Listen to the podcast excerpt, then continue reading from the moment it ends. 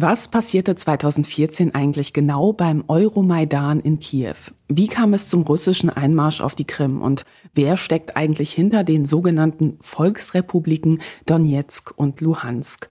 Genau darüber habe ich mit Alice Botha gesprochen. Sie ist Journalistin mit Schwerpunkt Osteuropa und war fünf Jahre lang Moskau-Korrespondentin für die Zeit. Seit 2013 berichtete sie regelmäßig aus und über die Ukraine und ist im Rahmen ihrer Arbeit auch mehrfach in die Kriegsgebiete im Donbass gereist. Herzlich willkommen beim Denkangebot Podcast. Mein Name ist Katharina Nukun und unser Thema heute lautet Euromaidan, Besetzung der Krim und Krieg im Donbass. Berichte aus der Ukraine.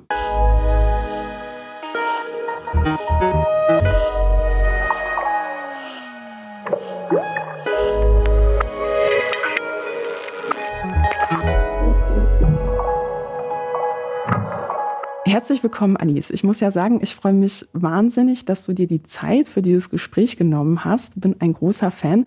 Und eine Frage erstmal vorab. Wie kam es eigentlich dazu, dass du dich entschieden hast, den Schwerpunkt deiner Arbeit auf die Ukraine und Russland und auch Belarus zu setzen? Du hast ja auch ein Buch über die Situation in Belarus geschrieben. Hast du da eigentlich eine persönliche Verbindung zu Osteuropa? Ich habe eine persönliche Verbindung und ich habe sie nicht. Ich bin gebürtig aus Polen und im Alter von acht Jahren äh, sind meine Familie und ich nach Deutschland emigriert. Und das legt ja erstmal so ein bisschen die Idee oder die Vorstellung nahe, ah, okay, die ist wieder zu den Wurzeln ihrer Kindheit zurückgekehrt. Das ist aber mitnichten so. Polen ist ja nicht Russland, nicht Ukraine. Ich hatte aber eben dann im Studium angefangen, mich für den Osten zu interessieren, im weitesten Sinne. Erst Polen, das mir fremd geworden war, Tschechien, Slowakei, Ungarn und dann ging ich immer weiter östlich. Und 2013, als die Ukraine das Assoziierungsabkommen mit der EU unterzeichnen sollte, war ich äh, im Vorfeld alarmiert. Ich hatte einen Artikel geschrieben mit einer Kollegin und in diesem Artikel ging es darum, dass dieses Assoziierungsabkommen die russische Seite auf den Plan rufen würde, dass Russland versuchen würde, es zu untergraben, zu unterlaufen, dass es Druck ausübt und diese Idee, also dass die russische Seite damit ganz und gar nicht einverstanden sein könnte und alles Mögliche an wirtschaftlichen Mitteln nutzen würde, um Druck auszuüben, kam mir, weil ich ja nach Litauen geguckt habe, nach Estland und mich mit Politikerinnen und Politikern in diesen Ländern getroffen habe. Und all diese Menschen hatten schon die Erfahrung damit, dass wann immer sie eine Entscheidung getroffen haben, eine politische Entscheidung, die der russischen Seite nicht passte,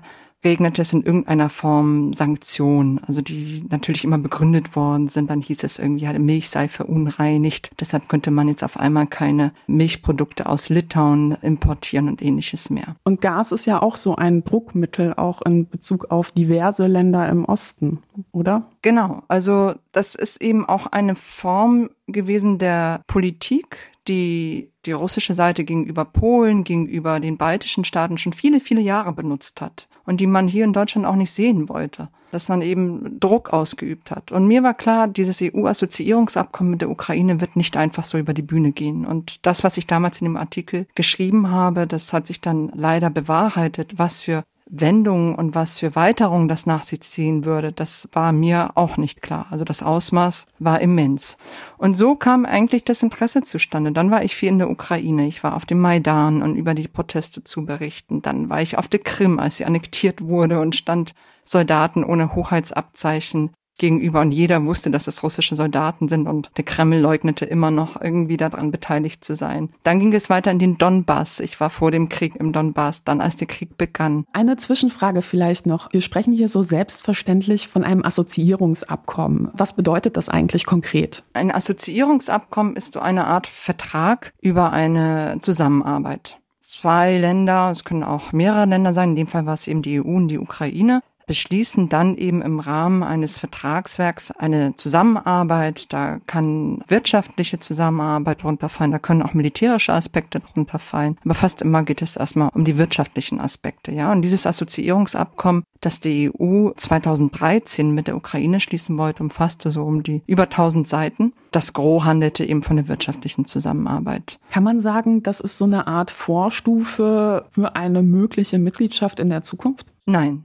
auf keinen Fall. Das war nämlich einer der Streitpunkte. Also so ein Abkommen wird in der äh, Regel über eine lange Zeit verhandelt. Es ist sehr umfangreich. Und in dem Fall war es so, ich sprach damals mit den ukrainischen Unterhändlern, dass die ukrainische Seite wollte, dass eine EU-Beitrittsperspektive in diesem EU-Assoziierungsabkommen festgeschrieben wird. Und die EU hat das abgelehnt. Da war kein Wort drin von einem noch so fern EU-Beitritt der, der Ukraine irgendwann mal offen stehen könnte. Darauf hatte man ganz bewusst verzichtet. Wie ging es dann weiter mit der Diskussion um das Assoziierungsabkommen 2013? 2013 war Viktor Janukowitsch noch Präsident der Ukraine und er lavierte. Er ist ein unglaublich korrupter Politiker gewesen.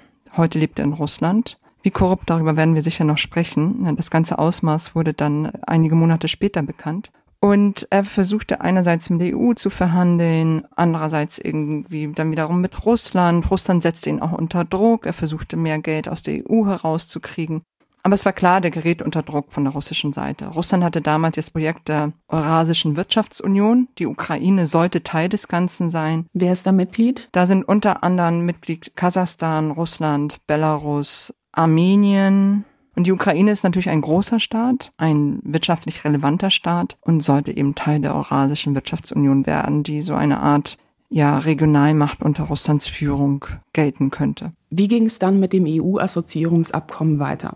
Wurde es unterzeichnet? Am Ende hat Viktor Janukowitsch sich entschlossen, diesen Vertrag in Vilnius, man traf sich in Vilnius, um ihn zu unterschreiben, nicht zu unterschreiben. Und daraufhin begann der sogenannte Euromaidan, also die Proteste auf dem Maidan, dem Hauptplatz in Kiew, der ukrainischen Hauptstadt, weil viele Menschen auch gehofft hatten, dass sich mit der Annäherung an die EU im Land einiges ändert, vor allem eben diese maßlose Korruption. Insofern kann man heute sagen, dass dieses EU-Assoziierungsabkommen, das nicht unterzeichnet worden ist, der Auslöser für die Proteste war aber nicht das ganze Ausmaß der Proteste, das dann im Zuge dessen zu sehen war, erklärt. Da kamen noch andere Faktoren dazu. Der Kampf gegen Korruption, die Staatsgewalt, mit der man den Demonstrierenden begegnet ist, und eben eine verhärtete Position Janukowitschs, die dazu geführt hat, dass sich diese Proteste auch an einen gewissen Punkt radikalisiert haben. Es gab ja auch Tote, muss man dazu sagen. Warst du zu dem Zeitpunkt auch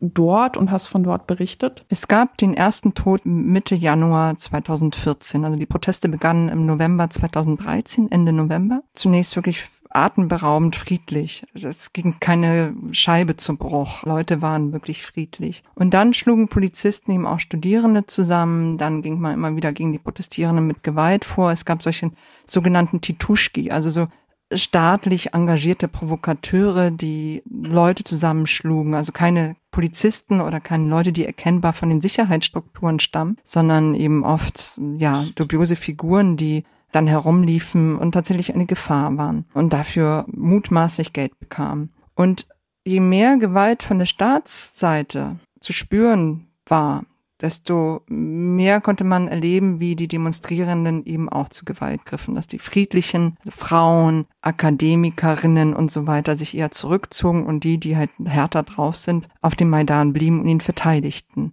Und Mitte Januar gab es eben den ersten Toten, der getötet wurde durch Janukowitschs Leute. Und danach kamen noch andere hinzu. Und am Ende, also kurz eben bevor dann Janukowitsch sich absetzte und nach Russland floh, gab es ein furchtbares Massaker. Ich war da nicht da. Das ist auch bis heute nicht abschließend aufgeklärt. Aber es wurde einfach in die Menschenmenge geschossen. Es starben über 100 Menschen und, und das war wirklich grauenhaft und ein tiefes Trauma. Es waren aber nicht die einzigen Opfer, die zu beklagen waren. Es gab eben auch auf der Seite der Polizisten, die das Janukowitsch-Regime verteidigt haben, auch Tote. Ich erinnere mich an das Gespräch mit einer Mutter, kurz nachdem sozusagen der Maidan zu Ende war, Viktor Janukowitsch nach Russland geflohen war. Und sie hatte ihren Sohn bei den inneren Streitkräften gehabt. Ein junger Typ, wirklich noch weiche Wangen, Maxim hieß er.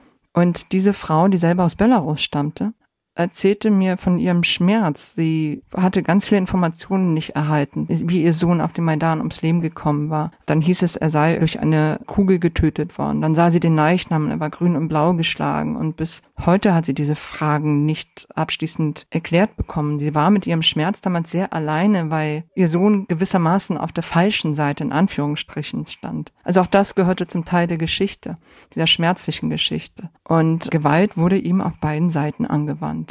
Aber wichtig ist mir zu sagen, dass das Regime von Janukowitsch keinerlei Gesprächsbereitschaft zeigte und zu der Radikalisierung der Proteste dann eben beitrug. Und wie war es dann, nachdem Janukowitsch nach Russland geflohen ist? Dann gab es eine Übergangsregierung, wenn ich das richtig sehe.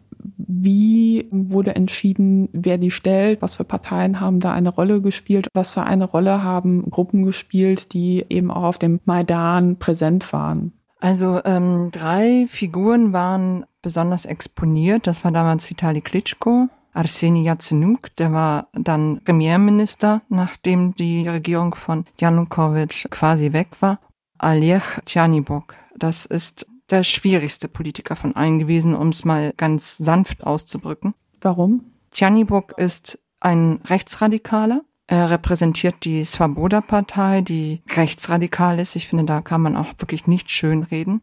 Und diese Partei hat vier Minister in der ersten Regierung gestellt. Und mit welcher Begründung? Also hatten Sie bei den Wahlen vorher besonders gut abgeschnitten oder also was war die Grundlage für die Entscheidung dieser oder jener Partei äh, vier Ministerposten zu geben. Wenn ich mich recht erinnere, dann war das eine Folge dessen, dass Tjernich-Burg eben auf den Maidan-Protesten eine der Figuren war, die sichtbar waren und man sich danach hingesetzt hat und eben geklärt hat, okay, wer könnte in so einer Übergangsregierung mitwirken? Und da wurden dann eben Posten auch auf Druck ähm, verteilt. Aber wie die Prozesse im Einzelnen im Hintergrund liefen, das weiß ich nicht. Aber diese vier Minister gab es eben Wichtig ist mir zu sagen, dass diese Partei in den Wahlen danach kein Fuß mehr gefasst hat und es auch keine weiteren Swoboda-Minister mehr in Regierungsverantwortung gab. Das war wirklich nur in dieser Übergangszeit zwischen Ende Februar, März und ähm, Mai 2014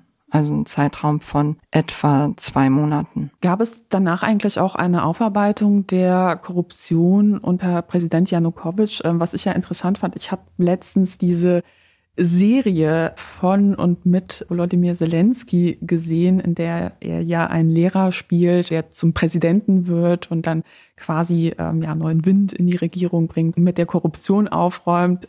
Man muss ja sagen, da sind unglaublich viele Anspielungen auch auf aktuelle politische Probleme, nicht nur in der Ukraine, aber auch in diversen anderen Ländern in Bezug auf Staatsmacht, äh, ja Bevorzugung von beispielsweise Familienangehörigen, ineffiziente Strukturen und so weiter und so fort. Was ich da ziemlich interessant fand, war, dass dort die tatsächliche Villa von Janukowitsch gezeigt wurde, ähm, wird dort Museum der Korruption sozusagen genannt. Diesen Ort gibt es wirklich. Äh, Janukowitsch hatte da einen Riesenpalast mit Boxring, mit Spa-Center, sogar mit einem eigenen Piratenschiff aus Holz. Und mich hat das beim ersten Anblick so ein bisschen ja an das Domizil eines südamerikanischen Drogenbarons ehrlich gesagt erinnert. Gibt es dieses Museum der Korruption tatsächlich und was gab es da noch an Aufarbeitung von dem, was da auch in die eigenen Taschen gewirtschaftet wurde? Ich habe dieses Domizil besucht 2014 und das verschlägt einem die Sprache. Und dieser Allgemeinplatz, naja, alle sind irgendwie korrupt, das ist einfach Unsinn. Also es ist ein so atemberaubender Diebstahl am Volk, dass man dass man es einfach nicht fassen kann. Also ich ging durch dieses Haus, man konnte das damals betreten, mittlerweile ist es ein Museum und ich glaube für alle zugänglich. Und ich hielt es wirklich förmlich nicht mehr aus und immer wenn man dachte, nee, das bitte nicht mehr, bitte nicht mehr, öffnete sich der nächste Raum und der nächste und auf einmal stand man in einer Kapelle aus Bernstein. Da habe ich auch Bilder gesehen, da dachte ich nur, mein Gott, sind wir hier im Mittelalter. Ja, oder unten dann eben unter dem Boxring, den du eben genannt hattest, gab es eben auch so eine Unterführung, wo lauter äh, Geräte für Gesichtskosmetik standen, also High-End-Geräte oder eine Salzgrotte, wo er wohl offenbar sich um seine Gesundheit kümmerte. Und dann ging man weiter und dann fand man die Toilette, die aus Gold war. Gott. Bilder von sich selbst, äh, die in so einem napoleonischen Stil gemalt waren. Und es hörte und hörte und hörte nicht auf. Dieses Holzschiff, das klingt jetzt fast bescheiden, aber es war eben ein gigantisches Schiff wenn ich mich recht erinnere, war da ein Restaurant drin. Man fragt sich die ganze Zeit, warum? Wie viel kann eine Klasse, das war ja einer aus der politischen Elite, wie viel kann eine Klasse eigentlich stehlen? Die Aufarbeitung erfolgte aber durch die zivilgesellschaftlichen Akteurinnen, Akteure, die in der Ukraine eben sehr, sehr stark sind und eben sehr viel stärker als beispielsweise in Russland. Ich kann das wirklich nicht oft genug betonen. Die ukrainische Gesellschaft und die russische Gesellschaft, die ja immer so gerne als Brüder bezeichnet worden sind, sind wirklich sehr, sehr unterschiedlich. Auch was das Ausmaß an Freiheit angeht. Und dort in der Ukraine gab es eben zahlreiche NGOs, die sich das dann zur Aufgabe gemacht haben, das alles zu dokumentieren, wer wie verstrickt war in, in diesen Diebstahl trifft es schon fast nicht, in diese atemberaubende Korruption. Organisierte Kriminalität würde ich da ja, wahrscheinlich ist das das richtige Wort. Aber war das alles schon zu Regierungszeiten von Janukowitsch bekannt oder ist das erst nach und nach später rausgekommen? Es war schon zu Regierungszeiten bekannt, also als Janukowitsch Präsident war, er war ja nicht Regierungschef, dass es eine furchtbare Korruption gibt. Jeder im ukrainischen Alltag hat diese Korruption ja zu spüren bekommen. Also man will zum Arzt und weiß, dass man erstmal zahlen muss. Äh, ich weiß noch, wie ich mit einem jungen Ukrainer in Donetsk zusammengearbeitet habe. Und weil er für uns gearbeitet hat, hatte seine Prüfung verpasst. Und dann meinte er, ist kein Problem. Er kaufte sich später eben die Note. Und ich dachte, was? Wow. Also es ist ein Alltag gewesen, den man eigentlich permanent mit Geld bewerkstelligen musste und der permanent im Prinzip ja, von Korruptionserfahrung und Käuflichkeit geprägt war, in, in Institutionen, in staatlichen Institutionen. Das ist natürlich unglaublich zermürbend und anstrengend und dysfunktional. Glaubst du, dass das vielleicht auch, also diese Unzufriedenheit mit der grassierenden Korruption in vielen Bereichen, dass das vielleicht auch ein Grund gewesen war, warum ja so eine Orientierung stärker an die EU nach Westen für einige Menschen attraktiv erschien, also vor allem im Vergleich zu einer stärkeren Verbindung mit Russland, wo man sagen muss, dass Korruption dort ebenfalls ein massives Problem ist. Wobei ich natürlich nicht sagen will, dass es in der EU keine Korruption gibt. Äh, ganz im Gegenteil. Aber man muss ja sagen, das sind ja trotzdem ja zwei unterschiedliche Kategorien. Ja, absolut. Auslöser war das nicht unterzeichnen des EU-Assoziierungsabkommens, aber daran hing natürlich lauter Hoffnung, dass sich etwas ändern würde und dass dieser im Prinzip wild agierende Staatsapparat auch gezähmt werden könnte, in dem Sinne, dass es ihm Gesetze gibt, dass er, er sich verantworten muss und dass die Korruption eingedämmt werden könnte. Das ging sogar auch äh, später noch weiter, nach Janukowitsch, dass ich immer wieder mit zivilgesellschaftlichen Akteuren gesprochen habe, und sie beispielsweise mir sagten, dass sie versuchen, über den Internationalen Währungsfonds, der ja mit Krediten aushalf, Druck auszuüben auf die Regierung Poroschenko, dass bestimmte Gesetze durchgesetzt werden, ja, damit sie eben tatsächlich der Korruption beikommen können. Die war ja mit Janukowitsch nicht vorbei. Hier nochmal zur Erklärung, wer ist Poroschenko? Petro Poroschenko war der gewählte Präsident nach Viktor Janukowitsch. Also wir haben den Maidan erlebt. Petro Poroschenko war zu dem Zeitpunkt ein äußerst erfolgreicher Unternehmer, der unter anderem eine Schokoladenmarke aufgebaut hatte. Rochen heißt sie. Und in Russland Fabriken besaß, in der Ukraine gilt als Milliardär meines Wissens. Und er ließ sich dann eben zur Wahl aufstellen nach dem Maidan, nachdem Janukowitsch sich ihm abgesetzt hat und wurde auch gewählt. Und er blieb an der Macht bis 2019 2019 wurde er von Volodymyr Zelensky, den ja nun alle kennen, damals noch ein Unternehmer und Comedian, wurde von Volodymyr Zelensky herausgefordert und unterlag. Und anders als in Russland gab es eben einen Machtwechsel dann nach fünf Jahren. Bleiben wir jetzt nochmal beim Jahr 2014. Also es gab diesen Machtwechsel und dann passierte ja auch etwas, wo man sagen muss, rückblickend, da hat Putin einfach auch diese ja wahrscheinlich chaotische Zeit in der Ukraine politisch zu nutzen gewusst für seine Zwecke. Es kam zum Einmarsch auf die Krim. In Donbass tauchten plötzlich Separatistengruppen auf und der Krieg begann dort. Wie war da der Ablauf? Also was ist da passiert und vor allem, wie wurde das eben auch in der Ukraine wahrgenommen? Man muss ja auch sagen, dass dieses Bild von der schwachen ukrainischen Armee, die ja zu Beginn der Invasion ja auch im Westen vorherrschte, auch wahrscheinlich ein bisschen damit zusammenhängt, dass damals der Staat ziemlich überfordert zu sein schien mit diesen Entwicklungen. Es sind jetzt viele Punkte, vielleicht der Reihe nach, weil mit dem Militär hast du total recht. Es war unglaublich schwach. Also die Armee war so schwach, aber dazu komme ich gleich.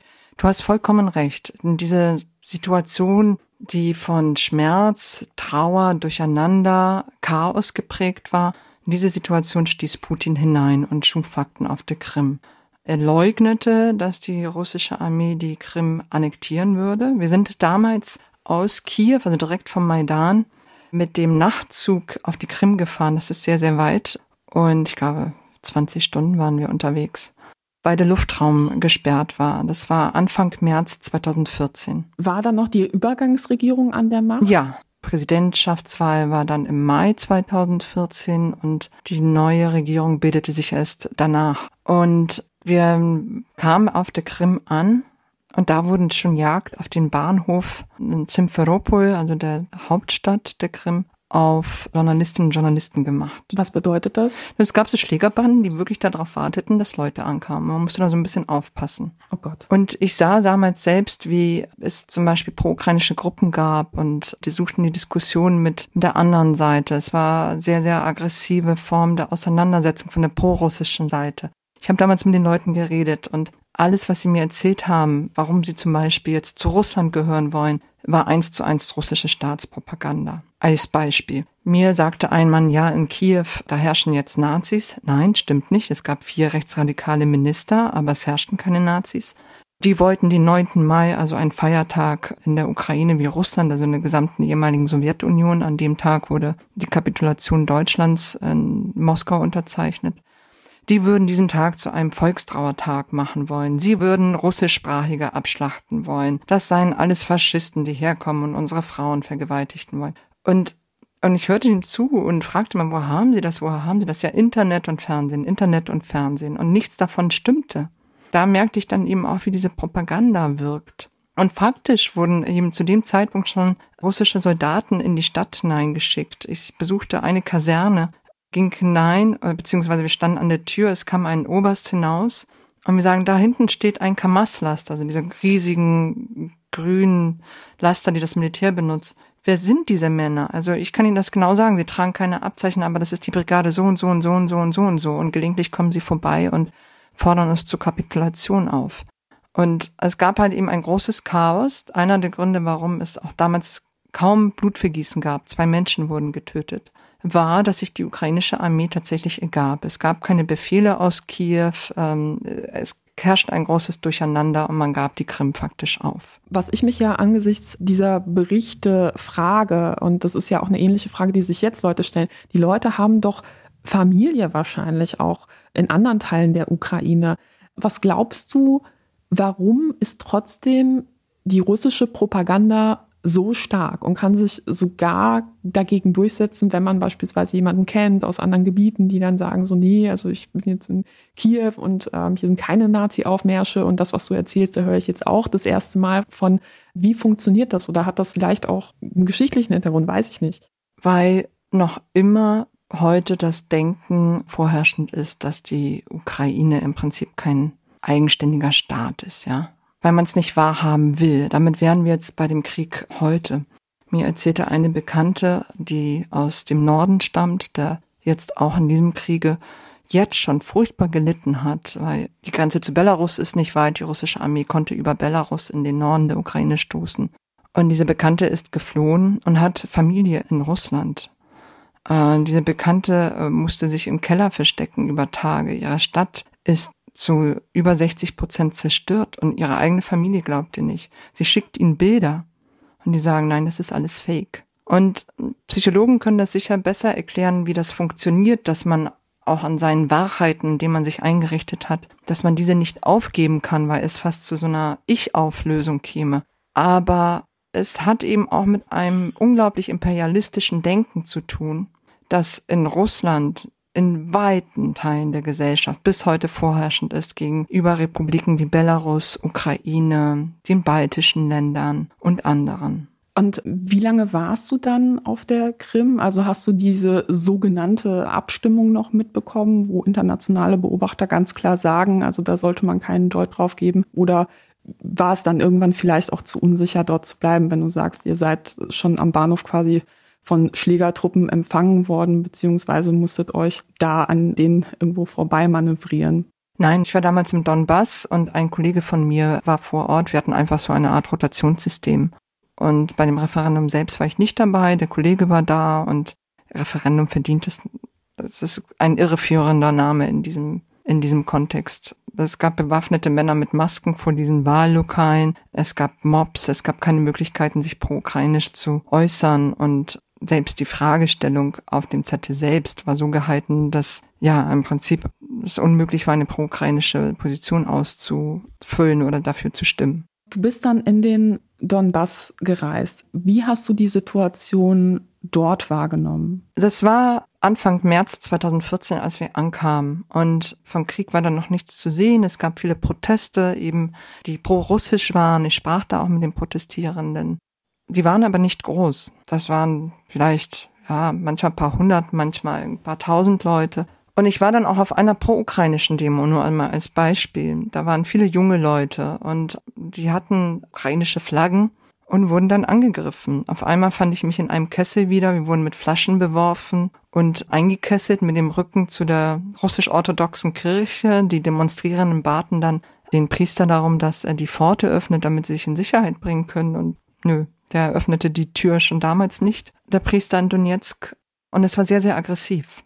Und ich traf dann eben auch pro-ukrainische Aktivistinnen und Aktivisten die sich schon Anfang März 2014 nicht sicher fühlten, die beispielsweise in Gruppen nach Hause gingen oder ein Pfefferspray bei sich trugen und das Gefühl hatten, sie werden genau beobachtet für ihre Position. Und diese Position war nicht irgendwie ein Aufruf gegen Russland oder sonst was, sondern einfach pro-ukrainisch. Also das ist auch diese, diese Verdrehung der Tatsachen, ja, dass diejenigen, die sagen, oh, wir werden unterdrückt, unsere Sprache wird unterdrückt, haben faktisch eigentlich das Ukrainische und alles, was pro-ukrainisch war, schon im März 2014 unterdrückt. Und das wurde natürlich mit der Zeit immer schlimmer. Es gab natürlich immer Menschen, die sich lieber ja in eine russische Einflusssphäre begeben hätten. Das hat natürlich auch mit einer Politik zu tun, die in Kiew gemacht worden ist und beispielsweise die Krim vernachlässigt hat, die den Donbass vernachlässigt hat. Aber, und das ist mir wirklich wichtig zu sagen, das, was 2014 passiert ist, von der Annexion der Krim über den Krieg im Donbass wäre in keiner Weise möglich gewesen ohne das russische militärische Eingreifen. Punkt. Da muss man auch gar nicht diskutieren. Ich habe damals auch mit Protestierenden in Donetsk gesprochen und natürlich haben die russische Staatsfernsehen geguckt. Natürlich gab es bei ihnen einen Wunsch, sich Russland anzunähern, nicht die EU. Aber es gab eben auch 1991 ein Referendum in der Ukraine darüber, ob man unabhängig sein will. Und es wurde wirklich mit einer überragenden Mehrheit angenommen, auch im Donbass. Krim ist nochmal ein Sonderfall. 2014 ging der Krieg von Russland aus. Es gab noch nicht einmal ukrainische Figuren, die diesen Krieg anführten, sondern russische Figuren. Zu nennen ist hier besonders Igor Girkin, der in Slawiansk seine persönliche militärische Operation, Slawiansk liegt im Osten, entfaltete mit lauter Waffen. Da begann der Krieg. Und das war ein russischer Geheimdienstler, der mir übrigens in Moskau über den Weg lief, obwohl der Menschen exekutieren ließ. Und er kann da unbescheuten sich bis heute bewegen und ist immer noch bei Social Media aktiv. Die ersten Köpfe dieser sogenannten Volksrepubliken waren Russen, sowohl in Luhansk als auch in Donetsk. Erst danach wurden Ukrainer installiert und das waren natürlich Marionetten vor Russlands Gnaden und auch ganz dubiose Figuren. Der Dennis Pushilin, den wir heute sehen, ja, 2014 war das ein Niemand. Das war jemand, der in der Vergangenheit kriminell war mit so einem Schneeballsystem. Und also er war einfach des Betrugs wohl auch verurteilt worden. Und jetzt hatte er seine fünf Minuten, wo sich die Machtverhältnisse drehten und der Kreml eben auf ukrainische Figuren setzte. Er hält sich bis heute, reist regelmäßig nach Moskau. Und das finde ich eben ganz, ganz wichtig zu sagen. Ja, ganz sicher werden nicht 100 Prozent der Ukrainer für die EU gewesen sein oder für eine Westorientierung. Eine Erklärung für den Krieg ist das nicht. Heute ist die Lage in diesen Republiken bis zum Krieg eine zutiefst bedrückende. Ich selbst kann seit 2015 nicht mehr hin. Warum? Weil du dich tatsächlich bei diesem Regime bewerben musst um eine Akkreditierung und ich bekomme die nicht mehr. Ich bin auf einer Art Liste als nicht genehme Journalistin und darf nicht mehr einreisen. Mhm. Stattdessen hat man dann eher Akteure wie Alina Lipp, bekanntes Gesicht der verschwörungsideologischen Szene und Kreml-Propagandistin, die in den letzten Monaten auch Telegram unglaublich viele deutschsprachige Abonnenten für sich gewinnen konnte, wo man sagen muss, dass dort am laufenden Band nachweislich Falschmeldungen verbreitet werden, die aber leider Gottes auch in Deutschland in einigen Milieus zumindest auf fruchtbaren Boden fallen. Kennst du oder hast du Kontakt zu Menschen, die dort noch sind? Die auf der Regierungsseite waren oder die Bekannte haben Donetsk, ja. Und ich möchte vielleicht ein Buch empfehlen von einem ukrainischen Journalisten, das eine Idee davon gibt, wie es in diesen sogenannten Volksrepubliken aussieht und warum das kein Modell ist, wie es manche Politikwissenschaftler immer wieder empfehlen, warum es kein Modell ist für die Ukraine. Dieser Journalist heißt Stanislav Aseev und er hat immer wieder aus diesen Volksrepubliken berichtet. Als freier Journalist vor allem, für Radio Liberty, sehr, sehr gute Reportagen und Essays, die er veröffentlicht hat. Und dann wurde er dort aufgegriffen, festgenommen und hat insgesamt 28 Monate in einem Foltergefängnis verbracht und darüber ein Buch geschrieben. Und ich halte dieses Buch wirklich für wichtig und ich kann kein anderes Wort dafür finden, was dort für eine Schreckensherrschaft herrscht in diesen besetzten Gebieten als neostalinistisch. Das Buch von Stanislav Assisiev heißt Heller Weg. Äh, der ganze Titel lautet Heller Weg, Geschichte eines Konzentrationslagers in Donbass 2017 bis 2019. Ich werde das Buch in den Show Notes verlinken, dann könnt ihr es euch besorgen. Wie ging es dann eigentlich in den Kriegsgebieten dann 2014 weiter? Also du sagst, die ukrainische Armee hat sich auf der Krim relativ schnell zurückgezogen. Im Donbass gibt es aber ja seit Jahren immer mal wieder Gefechte, muss man sagen. Ich war vor einigen Monaten auf einem ukrainischen Filmfestival, wo auch zahlreiche Kurzdokumentationen eben aus den Gebieten gezeigt wurden, wo man eben auch gesehen hat, das Leben für die Menschen, ja, hat sich dramatisch verändert. Auch in den Städten und Dörfern, die eben nah an der Kontaktlinie liegen, auf ukrainischer Seite, weil es tatsächlich auch immer wieder zu Beschuss kommt. Warst du da zwischenzeitlich mal da in den letzten Jahren? Ähm, kannst du sagen, wie die Situation äh, sich da entwickelt hat in den Jahren? Also man muss ja sagen, auch viele Menschen sind dann irgendwann auch aus den Gebieten weggezogen, weil sie beispielsweise gesagt haben, na ja, also meine Kinder möchte ich in so einer Situation nicht aufwachsen sehen. Das ist mir vielleicht zu unsicher. Ich habe Angst einfach auch. Ne? Ja, ich war natürlich immer da bis zur Pandemie, aber eben auf den Gebieten unter der ukrainischen Kontrolle und an der Front auch. Ich habe auch einen Soldaten begleitet, den ich auf einem Friedhof kennengelernt habe und ich habe dann beschlossen, anhand seines Lebens zu erzählen, wie dieser Krieg die ukrainische Gesellschaft verändert hat und wie er im Prinzip immer noch da ist, aber wir verdrängen ihn und auch die ukrainische Gesellschaft verdrängt ihn. Es ist ein riesiges Problem für die Zivilgesellschaft und für die Zivilbevölkerung geworden.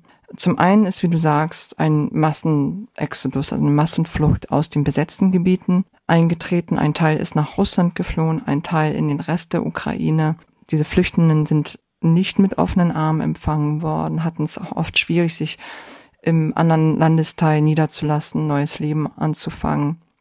Und ein großes Problem war beispielsweise, dass ja, es faktisch so eine Art innerukrainische Grenze gab. Also sprich, wenn du aus den besetzten Gebieten raus wolltest oder rein, standst du mitunter Tage an einem Checkpoint.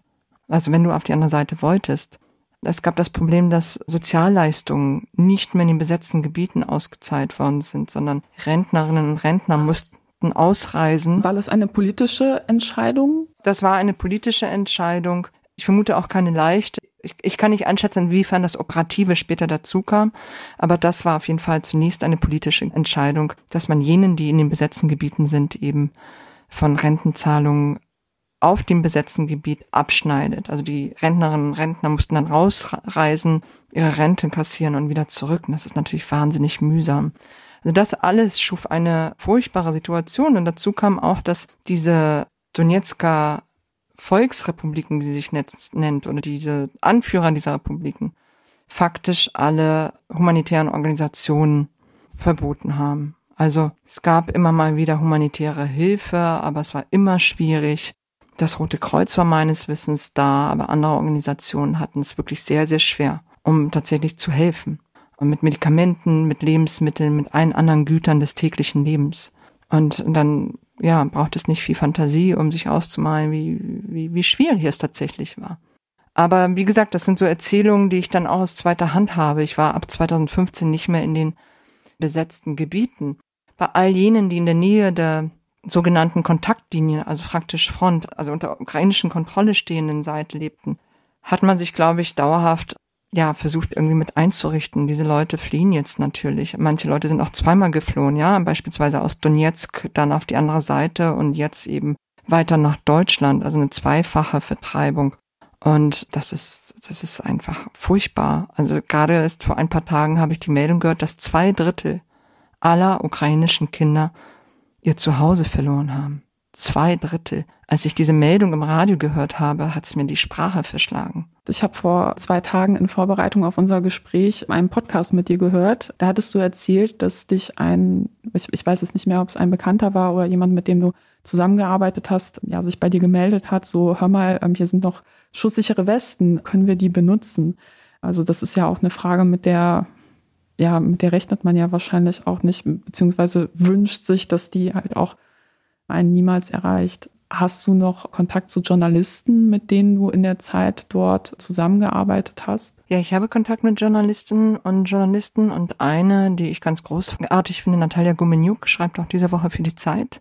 Das ist eine Journalistin, die hier in Kiew sitzt und als der Angriffskrieg durch Russland begonnen wurde, fing sie an zu arbeiten und arbeitet, arbeitet, arbeitet, reist durch die Städte, dokumentiert das Grauen, beispielsweise die Verbrechen in Butscha, die von der russischen Armee begangen worden sind, aber eben auch die Resilienz der ukrainischen Gesellschaft. Und das gefällt mir sehr an ihrem Ansatz, dass sie auch zeigt, wie inmitten dieses Horrors, für den mir wirklich die Worte ausgehen, weil es so grauenhaft ist, was dort vor unserer aller Augen geschieht, versucht sie zu, ja, im Prinzip zu zeigen, dass die ukrainische Gesellschaft sich organisiert, Sie erzählt beispielsweise die Geschichte von Männern, die in Butcher das Internet wieder installieren.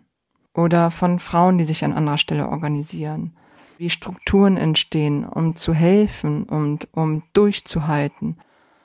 Und ähm, mit ihr bin ich in Kontakt natürlich auch mit vielen anderen. Ich bin jetzt gerade ja in Elternzeit, arbeite nicht, aber natürlich will ich wissen, was los ist. Und es gab ja auch eine Zeit, wo es einfach sehr, sehr schwer möglich war, nach Kiew zu kommen. Diese Zeit ist jetzt gerade vorbei. Aber in dieser Zeit war ich auch sehr darauf angewiesen, eben mit Leuten vor Ort zu sprechen.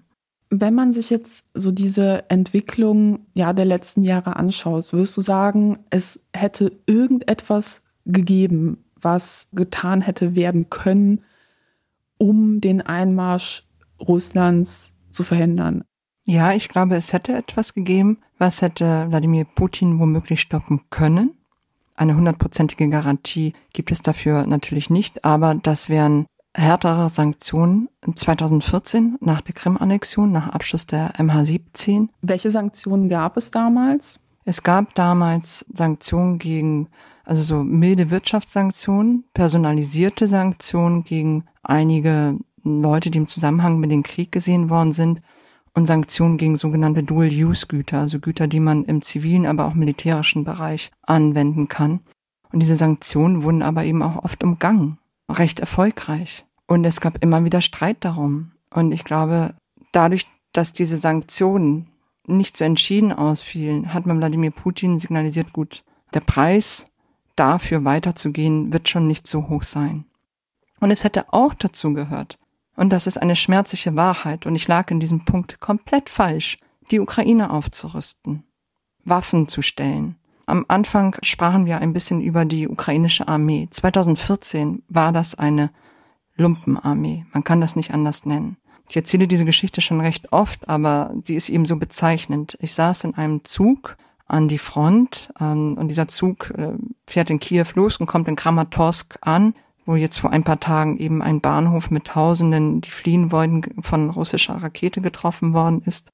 Da sollten wir eben ankommen, von da aus dann eben Richtung Front. Und mit uns fuhren lauter ukrainische Soldaten. Es war früh morgens, ein Teil war betrunken, junge äh, Typen. Und äh, ich glaube, die wussten, dass die Chancen, dass sie aus diesem Kampf heil herauskommen, nicht sehr hoch sind. Und sie zeigten mir ihre Ausrüstung und meinten, hier, die Uniform hat mir mein Onkel in Großbritannien bezahlt. Die kugelsichere Weste habe ich von Helfern bekommen. Äh, die Schuhe kommen aus Spenden. Ich wusste nicht mal, ob sie sich das Zugticket selbst kaufen mussten, ja. Das war der Zustand der ukrainischen Armee. Die war komplett unterlaufen auch. Es gab beispielsweise Städte, in denen ich war, da wusste die Zivilbevölkerung, vor der Armee, dass die ukrainische Seite etwas plant, weil der ukrainische Geheimdienst einfach komplett unterlaufen war von russischen Maulwürfen. Und diese Strukturen haben sich massiv verbessert und professionalisiert in den vergangenen Jahren. Und das ist nicht dank der Hilfe Deutschlands geschehen. Und ich dachte auch, nein, ähm, Waffenlieferungen könnten das falsche Signal senden. sie könnten als eine äh, Eskalation verstanden werden oder zur Eskalation beitragen. Das ist alles, das muss man so sagen, Bullshit. Da lag ich falsch. Und für mich ist irgendwie, ja, bisschen unglaublich zu sehen, dass manche immer noch daran festhalten. Und zu sagen, wenn sich die Ukraine doch endlich ergeben würde, dann hätte der ganze Spuk ein Ende.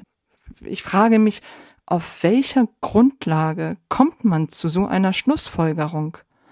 Die politischen Fakten der vergangenen Jahre, die Reden von Wladimir Putin, sie sprechen eine komplett andere Sprache. Was mich vor allem auch häufig irritiert, ist, naja, also diese Vorstellung davon, was Frieden eigentlich ist. So nach dem Motto, naja, wenn sich gewisse Gebiete ergeben oder wenn man das dann einfach die russische Armee da frei schalten und walten lässt, dann herrscht Frieden. Die vielen dokumentierten Kriegsverbrechen, auch von vielen unterschiedlichen Organisationen, internationalen Journalisten, ukrainischen Journalisten und Journalistinnen. Also es ist unumstritten, dass es massive Kriegsverbrechen gibt in den besetzten Gebieten. Genau. Das genauso ist es. Und jetzt an dieser Stelle würde ich am liebsten so einen Rant loslassen, weil alle Menschen, die regelmäßig in der Ukraine sind, die sich mit der Ukraine auskennen, gesagt haben, diese westliche Pufferzonenvorstellung oder der gute Rat, na ja, dann installiert man eben eine prorussische Regierung, Hauptsache der Krieg endet, gesagt haben, nein, diese Gewalt wird weitergehen. Hier geht es, und das hat Wladimir Putin oft genug klar gemacht, hier geht es darum, die ukrainische Staatlichkeit auszulöschen. Die Ukraine als eigenständiger Staat wurde vom Kreml nie akzeptiert und es geht darum, sie auszulöschen. Und alles, das haben wir alle noch vor Butcher und dem Bekanntwerden schrecklichster Kriegsverbrechen gesagt. Was ist das für ein Frieden, wenn du in einem Zustand lebst, in dem du jederzeit hingerichtet werden kannst? Wir wissen heute schon, Stand April 2022, dass Männer gezielt getötet worden sind, ermordet worden sind, exekutiert worden sind. Wir wissen, dass es auch darum ging, Strukturen auszulöschen, die für die Verteidigung des ukrainischen Staates standen. Also Männer, die beispielsweise im Donbass gekämpft haben. Männer, die das Land verteidigt haben. Und es ist mir einfach schleierhaft, wie man aus dem sicheren Deutschland den gut gemeinten Ratschlag geben kann. Naja, der Zelensky der gießt jetzt aber schon mit seiner Rhetorik Öl ins Feuer. Wir sollten lieber Wege finden, dass die Ukraine, die ihre Neutralität äh, akzeptiert, und dann könnte das alles vorbei sein, dieser Albtraum. Um die Neutralität im militärischen Sinne geht es gar nicht mehr. Es ging auch nie um einen NATO-Beitritt der Ukraine. Das kann man nicht oft genug betonen, sondern darum, die Ukraine als eigenständigen Staat regelrecht auszulöschen, ihn zu unterwerfen. Und da sind eben solche gut gemeinten Tipps einfach völlig fehl am Platz. Und ich wundere mich jetzt auch bei dieser Waffendiskussion. Waffen liefern, ja, nein. Dieses deutsche Zögern, okay, was sind die Gründe dafür? Und wenn ich dann höre, naja, die ukrainische Armee kann mit Marder nichts anfangen, sie müssten erst geschult werden. Ich bin keine Militärexperten. Ich habe keine Ahnung, wie Marder funktionieren und andere militärisches Equipment. Aber wenn die ukrainische Seite sagt, wir brauchen diese Waffen, wir kommen damit schon zurecht, dann muss man sich nicht für die ukrainische Seite den Kopf zerbrechen in Deutschland, oder? Das ist einfach für mich eine wirklich total bizarre Diskussion, in der sich immer wieder, ja, wie soll man es nennen, eine westliche Arroganz gegenüber dem Osten offenbart und ihm gegenüber all den Ländern, die zwischen Berlin und Moskau liegen. Ich frage mich manchmal, ob vielleicht auch ja, diese westliche Arroganz oder diese andere Perspektive auch auf das Verhältnis zu Russland einiger ost- und mitteleuropäischer Staaten daran liegt, dass, ja, also wenn ich mich an meinen eigenen Geschichtsunterricht hier in Deutschland erinnere, das, was in vielen von Russland besetzten Ländern während der Sowjetzeit passiert ist, ja, also beispielsweise Holodomor in der Ukraine, war, wenn überhaupt, nur ein Randthema. Die Ermordung von vielen Tausenden, ja, kann man sagen, Teilen der Intelligenz ja in Polen, Offizieren und so weiter, wo man ausgegangen ist, naja, die könnten halt eben der sowjetischen neuen Regierung gefährlich werden. Die Exekution von Tausenden war bei mir im Geschichtsunterricht nie Thema. Und ich glaube aber persönlich, dass diese Geschichten eben essentiell sind, um zu verstehen, warum es in vielen Ländern im Osten Europas kaum Sympathien gibt, ja, für dieses Narrativ von ehemalige Bruderstaaten. Also ich kann das jetzt für Polen beispielsweise sagen, sondern man tatsächlich da sagt, klare Kante und man sich auch Sorgen macht, naja, was ist, wenn die Ukraine es nicht schafft, sich da weitestgehend möglich durchzusetzen und den russischen Einmarsch zu stoppen, was ist dann in, in zwei, in vier, in fünf Jahren, in zehn Jahren? Ja, man muss ja auch sagen, es gibt viele Länder, die eben ja auch russische Minderheiten haben. Es gab Transnistrien, ähm, es gab Georgien. Was würdest du dir eigentlich wünschen, wenn du so einen Wunschzettel hättest? Was sollte in Redaktionen in Deutschland anders laufen in Bezug auf die Berichterstattung? Der erste Wunsch wäre vielleicht tatsächlich mehr Korrespondentinnen und Korrespondenten. Ich glaube, das hilft. Aber ich weiß nicht, ob die Redaktionen selbst das Problem sind. Sie sind in manchen Fällen ein Teil des Problems. Du sprachst eben all die Schrecknisse an, die in der Schule keinen Platz haben, die nicht im Geschichtsunterricht unterrichtet werden. Dazu gehören ja auch fürchterliche Verbrechen der Deutschen in Russland selbst, die Leningrader Blockade beispielsweise, ja, bei der die Deutschen Leningrad, also das heutige St. Petersburg, umzingelt haben und über eine Million Menschen den Hungertod gestorben sind. Auch das war in meinem Geschichtsunterricht nicht vorgekommen. Es gibt einfach ein Desinteresse an Osteuropa.